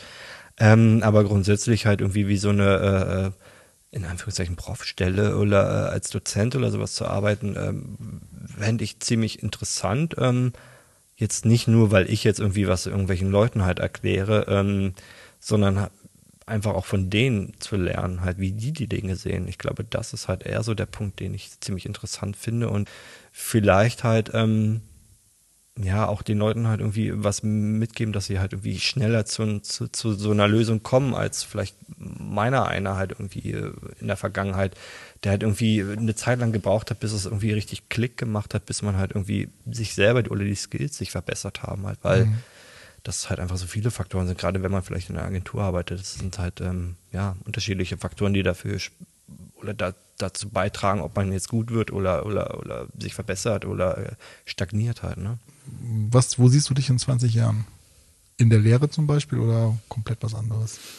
Ähm, ja, da wären wir genau eingangs. äh, ja, ich, wenn ich finanziell soweit abgesichert wäre, würde ich halt äh, in einem völlig anderen Bereich arbeiten. Halt, ne? Also wie ich ja sagte, ja, halt genau. irgendwie Genau, irgendwie im Park und sei es auch nur aufräumen oder Müll aufsammeln ähm, oder halt im sozialen Sektor, dass man halt Kaffee und Kuchen macht für, mhm. für Leute, die das halt irgendwie brauchen. Ähm, solche Sachen fände ich halt irgendwie ziemlich gut. Oder, keine Ahnung, sei es jetzt irgendwie in irgendwelchen Wildtierparks halt das, das Laub zusammenfegen, einfach irgendwie etwas zu machen, was halt irgendwie meditativ ist und gerade im sozialen Sektor halt irgendwie was der Gesellschaft zurückzugeben, weil wenn man es genau nimmt, unsere Jobs, die wir halt alle machen, die sind halt überhaupt nicht wichtig halt. Also jedenfalls sage ich das von meinem Job, äh, der ist halt überhaupt nicht wichtig. Hat also klar, der vielleicht Ich hatte die Frage drin gehabt. Findest du deinen Job wichtig? Ach so. Ich hab's irgendwie aus, ja. Ähm, ja, ähm, was ist wichtig halt äh, in der heutigen Zeit? Also ich würde ihn nicht als wichtig äh, bezeichnen. Ich gerade um, um jetzt irgendwie diesen Schwank zu machen, wenn wir jetzt irgendwie rückblickend die Pandemie uns betrachten, haben wir halt irgendwie gesehen, welche Bereiche